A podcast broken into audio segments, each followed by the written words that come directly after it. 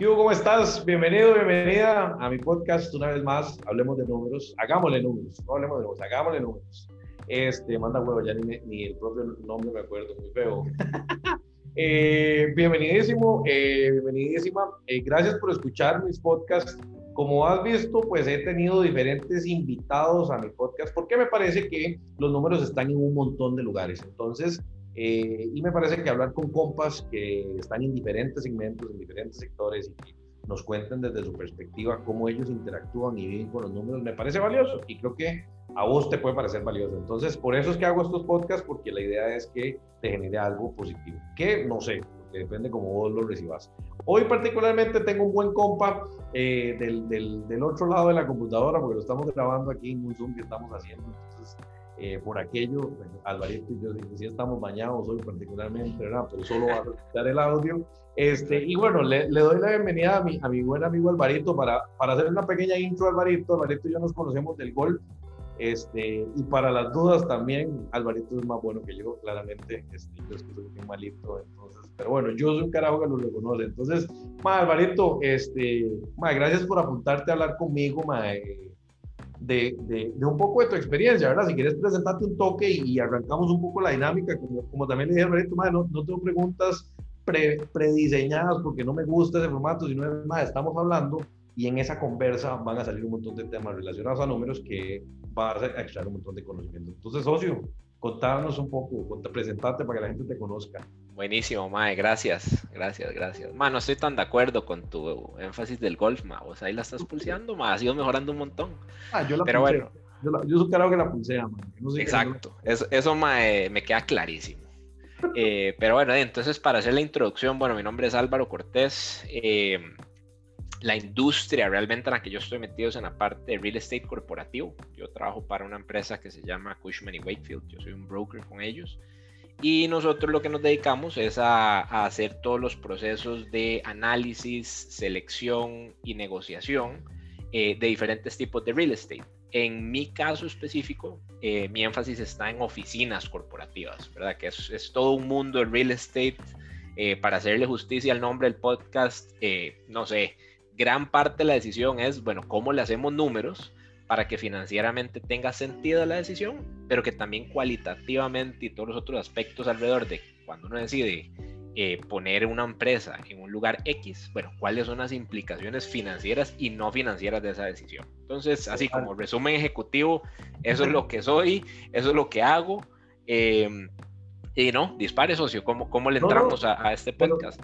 Soñado, no, no, soñado. Creo que esa intro me da algunas preguntas ahí, ma, que la gente se puede hacer del otro lado y decir, bueno, pero, ¿cómo es la vara? O sea, yo entendí, este más se dedica al real estate, y, pero le mete números, o sea, y, y, quién es, digamos, en el día a día tuyo, madre, eh, cómo interactúas vos con la gente, o sea, vos atendés a clientes, atendés a, por ejemplo, cosas que creo que la persona que puede estar escuchando puede preguntar si es, madre, y este madre atiende a solo empresas, eh, de qué tamaño de empresas, eh, qué les consigue, o sea, cómo, cómo, cómo es que es una, una fórmula un poco distinta. Yo creo que eso quiero como que quede la gente, ¿verdad? Como explicarle a la gente, porque a mí me parece chusísimo lo que vos haces y hasta cierto punto, aunque tenemos ya rato de conocernos, ma, hay cosas que yo no sé bien cómo las haces, ¿verdad? Entonces creo que en este toque vamos a poder sacarle jugo también para entender yo, hasta yo, ma, al 100%, eh, cómo es que hacer la magia, ¿verdad? O sea, cómo es que, que vos haces la vara, o sea, cómo, cómo es la magia vos con un cliente. Contame un poco eso, porque yo sé que de ahí van a salir un poco de números.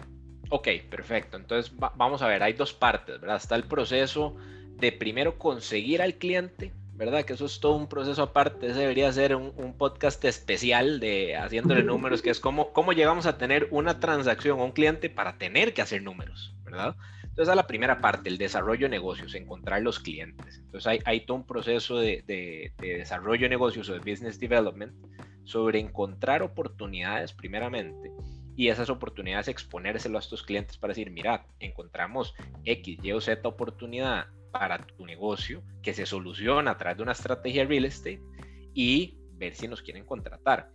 Pero para no entrar y no desviarme en eso, que es un tema amplio y te puedo hablar 16 horas de eso porque me apasiona muchísimo, bajo el entendido de que ya tengo un cliente en, en mi pipeline, eh, ¿qué es lo que nosotros hacemos? O sea, eh, la, a lo que yo me dedico realmente en, en, inglés se llama tenant rep. Eso, eso quiere decir, así traducido, representación de inquilinos. Entonces, ¿qué es lo que pasa? La, la, la, percepción general de las personas que dice, ah, ok, este más un broker, entonces seguro conoce al dueño y él conoce al cliente y lo que los pones en contacto y que cierren un negocio y que le avisen cuando terminen para que le paguen una comisión. eso... eso todo el mundo lo debe pensar, weón. O sea, por eso es muy importante esta aclaración que vas a hacer. Exacto. Entonces, ¿cuál es mi primer punto para que vean qué interesante? Eso que acabo de escribir, para mí tiene muy poco valor. Eso es un commodity, ¿verdad? Conocer personas, eso ya no es eh, tan valioso. Para eso están las redes sociales y, y, miles de otras formas de que uno pueda conectar simplemente.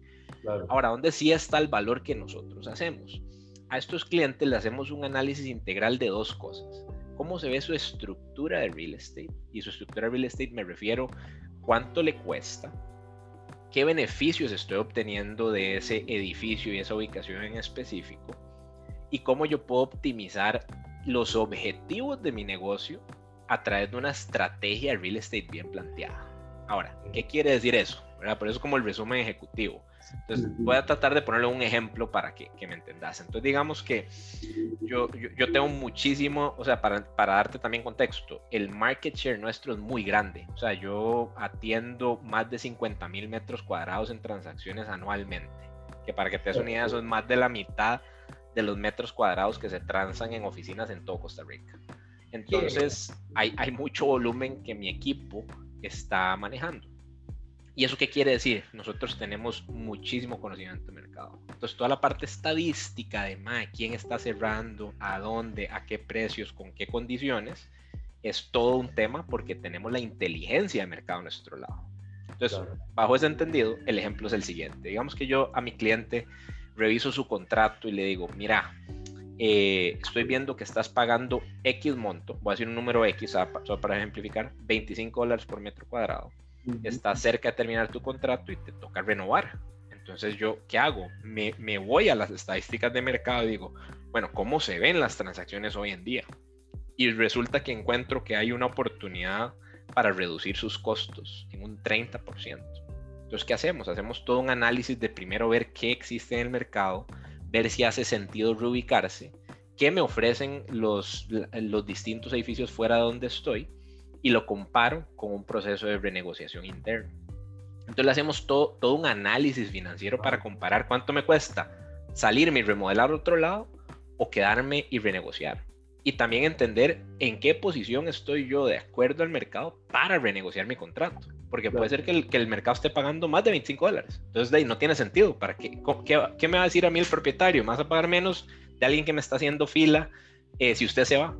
¿verdad? Entonces, toda esa inteligencia de mercado se la presentamos al cliente y le hacemos una estrategia de cómo retener valor. Eso es solo la parte en números. Ahora imagínate, hay todo un esquema que es, bueno, el real estate tiene implicaciones no solo en mi costo, que obviamente tiene muchísimo peso, pero, por ejemplo, tiene, tiene una implicación de si está bien o mal ubicada mi oficina o el lugar que estoy haciendo, una bodega, si fuera un caso industrial, un centro logístico.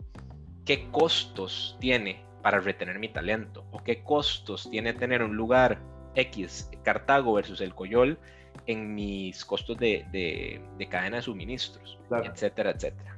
entonces, espero no haberme eh, puesto muy, muy técnico, pero hay todo un mundo detrás que yo digo, pucha, ¿cómo hacemos para que este cliente, en mi caso oficinas, busquemos la, la ubicación que tenga mejores amenidades, mejor precio, que estén buscando las condiciones que los empleados digan, ah, ok, yo quiero trabajar en esa empresa porque me dan X beneficios, porque estoy a 20 minutos de mi casa, cerca al transporte público, tengo que hacer cuando salgo y antes de entrar al trabajo, tengo espacios públicos alrededor o no, y todo eso es parte de la estrategia cualitativa real estate. Y le montamos todo eso en un caso de negocio a los clientes y le decimos, señores, las mejores opciones para ustedes son A, B, C y D de todos los edificios del 100% del mercado y los ayudamos a negociar directamente. Entonces es, un acompañamiento total en todo el proceso, como te decía al principio, de análisis, selección y negociación de ese proceso que, tiene que ver con sus oficinas corporativas. Qué loco, madre. Y, y, a mí me vienen un montón de cosas a la cabeza con eso que estás diciendo, madre, porque, por ejemplo, puede ser que uno, digamos, si me pongo entendiendo, yo escuchando, el podcast es muy, pero eso suena como muy complejo. Ahora, ciertos elementos obviamente se necesita tener todas las datas, pero Pero digamos, pensando en, en todas esas personas que nos, nos van a escuchar, digamos, de, de, que están en su, en su, en su emprendimiento, que están con esas ganas de arrancar, ¿verdad? O que ya están caminando, o que ya tienen rato, pero, madre, ¿verdad? No tienen o sea, esto que acabas de decir, y estoy extrayendo un pensamiento nada más, es, es como parte de lo que deberíamos hacer para analizar si estamos realmente ofreciendo en el mercado lo que deberíamos ofrecer, más si estamos entendiendo cómo están los competidores, que fue lo que vos estabas diciendo que es para tus clientes, y eso lo pones en, un contexto que vas a entender y analizar, qué sé yo, un documento, un archivo, una idea, para poder tomar decisiones, ¿verdad? Digo yo, estoy extrayendo porque, madre, con esto me viene la pregunta, o sea, tus clientes, ¿verdad? Eh, naturales o tus clientes normales son empresas corporativas o, o, cómo dirías que... Sí, sí, correcto. Es más, eh, eh, en, ese caso me faltó porque creo que me preguntaste al principio y simplemente lo ignoré, pero sí, para darte más contexto. O sea, a, a, nivel mío particularmente, sí, yo veo empresas que son corporativas, usualmente con un volumen de transacción arriba de mil metros cuadrados y muy, no, tiene que ser, no es un requisito, pero la gran mayoría de mis clientes son empresas bajo régimen de zona franca si están en Costa Rica. Por otros clientes, no sé, alrededor de la región, en Panamá, en El Salvador, Triángulo Norte, eh, you name it, ¿verdad? Entonces, sí, cubrimos la región en nuestro scope. Entonces, por darte un ejemplo, si tenemos un cliente que tiene presencia en Costa Rica, pero también tiene un call center en Panamá, tiene otra oficina en El Salvador, tiene una en Honduras, inclusive una en Estados Unidos, la empresa nuestra tiene la capacidad de atenderlo en cualquiera de sus mercados. Entonces hay un alcance muy grande. Ahora, de cara de que de repente esto alguien que está escuchando el podcast es, no sé, el gerente de un Shared Service Center en Costa Rica, pucha, ma, llamemos a Álvaro porque tenemos este tema, clarísimo. Pero ahora, ¿qué otras cosas hay relevantes de lo que te puedo decir para alguien que tal vez esté iniciando o que real estate es una decisión para su negocio? Y, tal vez el ejemplo que te puedo poner es el, negocio de mi esposa, ¿verdad? De Diane. Digamos, yo soy el director de real estate de la empresa, como para ponerme un título. Entonces, ¿qué pasa? Yo, yo agarro los mismos insumos que agarraría conceptualmente para una empresa de, no sé, 5 mil metros cuadrados que necesita una oficina en zona franca, pero los, los traduzco, los tropicalizo al modelo y al tamaño de ese negocio. Entonces, ¿qué tiene que haber de mi parte? Un entendimiento integral de cuáles son los objetivos y las variables de ese negocio que estoy atendiendo para poder atenderlo. Entonces, eh, para darte un ejemplo, en el caso de, eh, de From Scratch, del negocio de mi esposa, cuando nosotros hicimos la movida de pasarnos a un local más grande, queríamos ver cómo lográbamos optimizar nuestros costos. Entonces, por ejemplo, una idea que se nos ocurrió en ese momento fue, bueno, ¿qué tal si nosotros tomamos el área que requerimos? Pero eso significaba, imagínate, un incremento como un 20% en la línea de Excel que se llamaba alquiler. Entonces, ¿qué hicimos en la estrategia? Dijimos, más bien, ojo, ojo lo contradictorio que puede ser, pero dijimos, tomemos más espacio de lo que necesitamos y subarrendemos una partecita para cubrir el diferencial de cómo se veía mi costo con menos área que con más. Entonces, ¿cuál fue el resultado de esa, de esa, estrategia? Obviamente hubo una negociación, presionamos en el precio, renta gratis, you name it, obviamente todos los conceptos que uno vería en una negociación normal, pero a nivel de estrategia dijimos, vamos a tomar, en vez de 100 metros, vamos a tomar 150 metros cuadrados y vamos a subarrendar entre 25 a 30 metros cuadrados a una empresa que medio se alinee con las necesidades y lo que logramos fue colocarla con una empresa que estaba haciendo mantequillas de maní y le ofrecimos algo que en el mercado ya no podía encontrar, un espacio lo suficientemente grande para poder trabajar y no trabajar en su casa y que no fuera tan caro como hacer un alquiler solo por su parte. Entonces, ¿cómo se llama eso desde mi perspectiva? En vez de agarrar el pie y dividirlo en más pedacitos y ver quién pierde y quién gana valor, lo que dijimos fue, bueno, ¿cómo hacemos el pie más grande para generarle valor a otras partes? Entonces, ahí obviamente hubo todo, todo un tema de números, ¿verdad? O sea, tuvimos que decir, bueno, ¿cuánto me va a costar? ¿A cuánto puedo alquilar ese espaciecito chiquitito? Y no, eso te estoy dando un ejemplo tal vez muy básico, súper sencillo por el tamaño de negocio, pero imagínate que yo eso a otras escalas tengo que, manejarlo con mis clientes. ¿Qué pasa cuando tengo que ir a negociar un portafolio de 20 mil metros cuadrados y tenemos que hacer un disposal del 25% de ese portafolio? Bueno, ese tipo de estrategias es algo que podríamos plantear entre, no sé, miles de otras opciones. Eso es lo que es muy chiva esta industria, te permite ser muy creativo y buscar soluciones en función de los objetivos de negocio. Esa es la palabra, creativo, mae, o sea, porque, o sea, y ahí es donde a mí me encanta, porque yo sé que esto iba a estar bomba, eh, hablar con vos, porque, mae, ¿verdad? O sea, probablemente quien nos está escuchando está haciendo un montón de números y qué bonito, pum, o sea, y creo que esa creatividad en los números aplica para muchas cosas, ¿verdad? O sea, estamos hablando particularmente en tu caso con el tema de, de real estate, pero hay un montón de elementos en los negocios en el día a día. Es más, algo importante también es que la gente tiene que ir a visitar a From Scratch en, Instagram, ¿verdad? que es una vara deliciosa, increíble para los que no lo conocen. Eh, es un must, o sea, tiene que pasar por ahí. Eh, y bueno, también el caso de, de, From Scratch es una empresa, es un emprendimiento que ha venido creciendo poderosamente, ¿verdad? Y puede ser que se homologue con mucha gente de las que nos escucha, ¿verdad? Entonces, el ejercicio que acabas de hacer, eh, también lo que yo quisiera es que la gente vea que no es solo para grandes corporaciones, sino que hacer la tarea a partir de los números aplica para cualquier tamaño de negocio, desde que estamos empezando, vamos a ir de medio camino, grande, no sé, whatever. Yo quisiera como que la gente vea que es, es algo realizable full, ¿verdad? Y es donde está la magia. Ahora, socio Mae, a vos particularmente, digamos, y yo creo que la pregunta te, te, estoy dando pie para que te luzcas, digamos, en la respuesta. Hijo de pucha, cero presión. No, no, no, para nada, más, no tranquilo. Yo sé que te va a fluir, digamos, para vos, en tu negocio, ¿qué tan importante crees que sean los números? ¿Verdad? O sea, que, digamos, porque en, tu idea podrías ver un montón de características. Y alguien podría decir, bueno, a mí me parece que lo más importante es la marca, o el O no sé, para vos, los números, ¿qué, qué relevancia tienen en la ecuación, Mae? te, te lo pongo así. Los números tienen la mayor relevancia, no solo en este, sino creo yo en cualquier negocio porque totalmente de acuerdo, puede ser que otro negocio su énfasis sea el love mark, la marca, el reach, el volumen, lo que sea, pero esto es como, ¿cómo te explico? Esto es como, como la gravedad para un edificio. Yo pongo columnas y yo pongo pisos y yo hago todo una estructura para poder levantar un edificio. Y tengo que levantarla porque estoy peleando contra la gravedad. Lo mismo es con las finanzas o con los números en general. Yo puedo levantar cualquier negocio con cualquier énfasis, pero si los números no están bien planteados, si no hay un objetivo de rentabilidad, si no hay un objetivo de ventas, si no hay un objetivo de cuáles son mis, gastos y cómo los controlo, el, nunca vamos a llegar al otro objetivo, por más de que sea más importante. Eh, nunca, en ningún negocio. Y en este particularmente el real estate es muy importante. Imagina, te voy a dar un dato curioso. Imagínate que el segundo gasto más grande que tienen las empresas después de su planilla es el real estate. Entonces, imagínate, estamos hablando de que, es, es, un, es un gasto que hay que tener no solo bien identificado, bien controlado, sino que tenés que plantearte una estrategia para que no se te salga a control. Imagínate que vos negocias mal un contrato, digas, ok, mi negocio, eh, de yo genero ingresos en colones y firmaste un contrato en dólares con un 5% incremento anual. De, te quebraste solo al tercer año por, por no, no entender las variables que afectan cómo varía ese costo y cómo se relaciona a tu objetivo de negocio.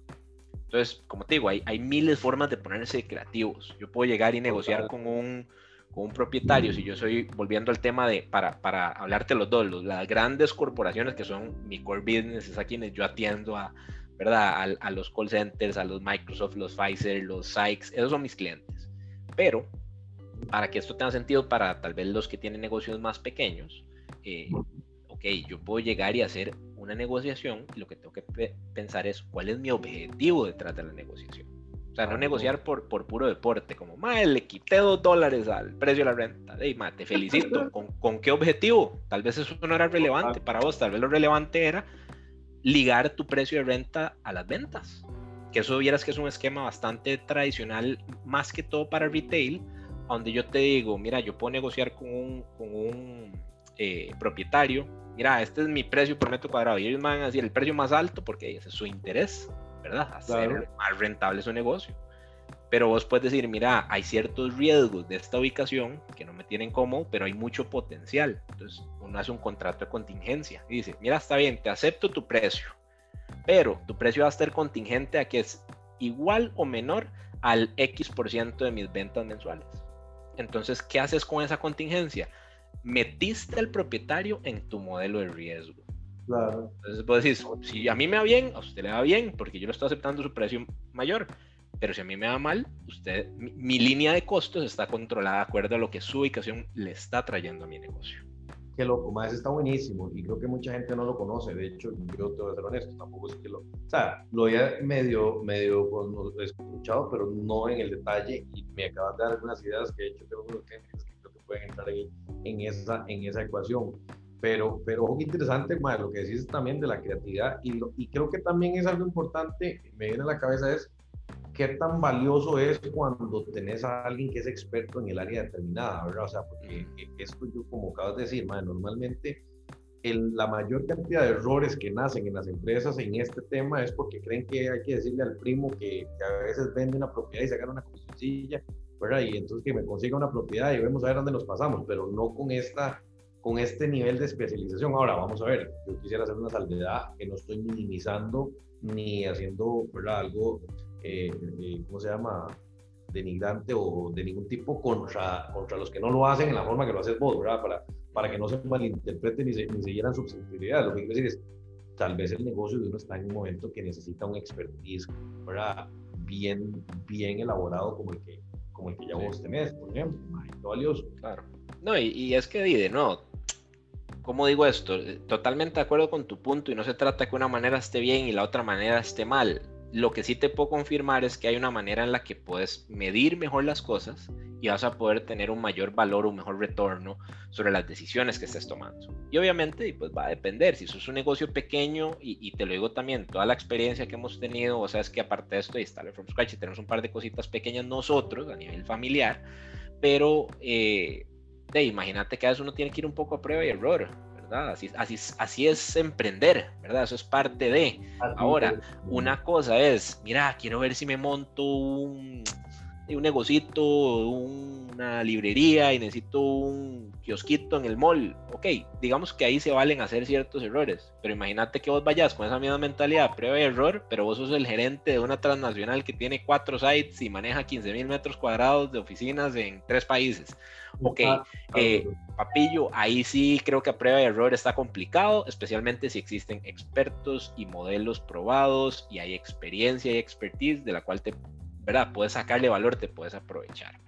Entonces, de nuevo, hay cosas que son para diferentes momentos diferentes volúmenes, pero si conceptualmente uno tiene el mismo mindset, no importa si son 100 metros o 1000 metros o 100 mil metros, si uno tiene el mismo mindset, siempre vas a poder obtener la mayor cantidad de valor de tus decisiones. Y de eso se ah, trata de informarse y educarse, ¿no?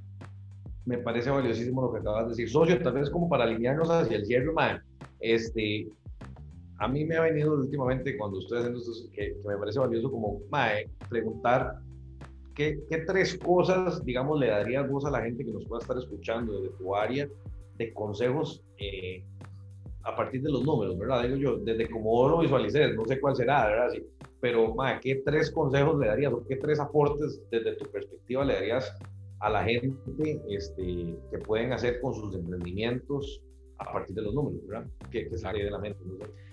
Ok, necesito responder eso en, en dos líneas. Entonces, ah. tres para un tipo de negocio y tres para el otro tipo de negocio. Me gusta, me gusta, variadito, para, que, para, que, no se diga que no hay. Exacto. Si, es un emprendimiento apenas comenzando, es algo muy pequeño. El primero es eh, conozca sus números, obviamente. Ahora, para no dejarlo tan abstracto y tan así, tan suelto en el aire, es... Exacto, o sea, si usted no, no entiende de números, tiene que tomar una o dos acciones. O se mete en un cursito y los aprende, o busque la asesoría de alguien que sí sepa y aprende de esas personas. Porque de nuevo, lo mismo es para calcular el costo de un plato, una soda, tienes que saber cuánto te costó el arroz, los frijoles, el tiempo, la madre que cocinó, etcétera. Entonces, y todo eso se puede poner en una tabla Excel y se puede decir, este es mi costo y yo quiero ganar tanto, entonces este es mi objetivo de ventas. Y luego hay que ver si eso está alineado con el mercado. Lo cual me lleva a mi segundo punto. Conozca el mercado. Emprendimiento pequeño, no importa el tipo de negocio, investigue siempre quién está haciendo cosas similares o cosas con las que compito directa o indirectamente. Entonces, ¿eso qué quiere decir? Eh, también tiene que ver con números. ¿Cuántos competidores hay? ¿Cuántos locales tienen? ¿Se ve que les va bien o le va mal? Lamentablemente no hay información pública para este tipo de cosas y de tamaño de negocios, a veces ni para los grandes. Eh, pero pucha, tratar de tener un feeling ¿cuánto podrá vender esta gente? Es algo donde me quiero meter. Entonces, trata de entender el tamaño de su mercado y trata de entender quién es su competencia. Em, y a ver, para tirar uno tercero es siempre tenga claro que los números no son una regla como escrita en piedra. Los números son una herramienta, ¿verdad? Y varían el tiempo. Mira, yo tenía tal target y la realidad del negocio fue otra diferente. Ajusto y modifico mi negocio. Entonces que más bien no se vuelvan los números algo como que te encasillan y se vuelve como una camisa de fuerza. Al contrario, hay que buscar que los números y, las finanzas y las condiciones sean una herramienta que te ayude a darle seguimiento al negocio, que te ayude a que crezca. Entonces esos son como tres más. Ojalá no haya hablado mucha papaya para un negocio más pequeño.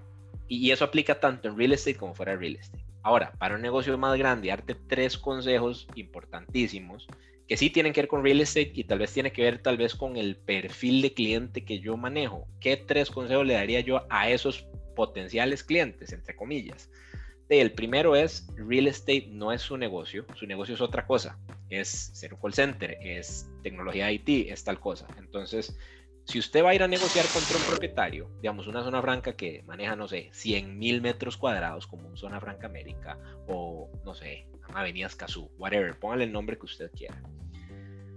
El negocio de ellos sí es real estate. Entonces sepa que usted va a entrar a esa negociación ya perdiendo porque tienen mucha más información. Entonces, consejo uno, póngase de un experto al lado suyo que tenga la misma o mejor experiencia que su contraparte.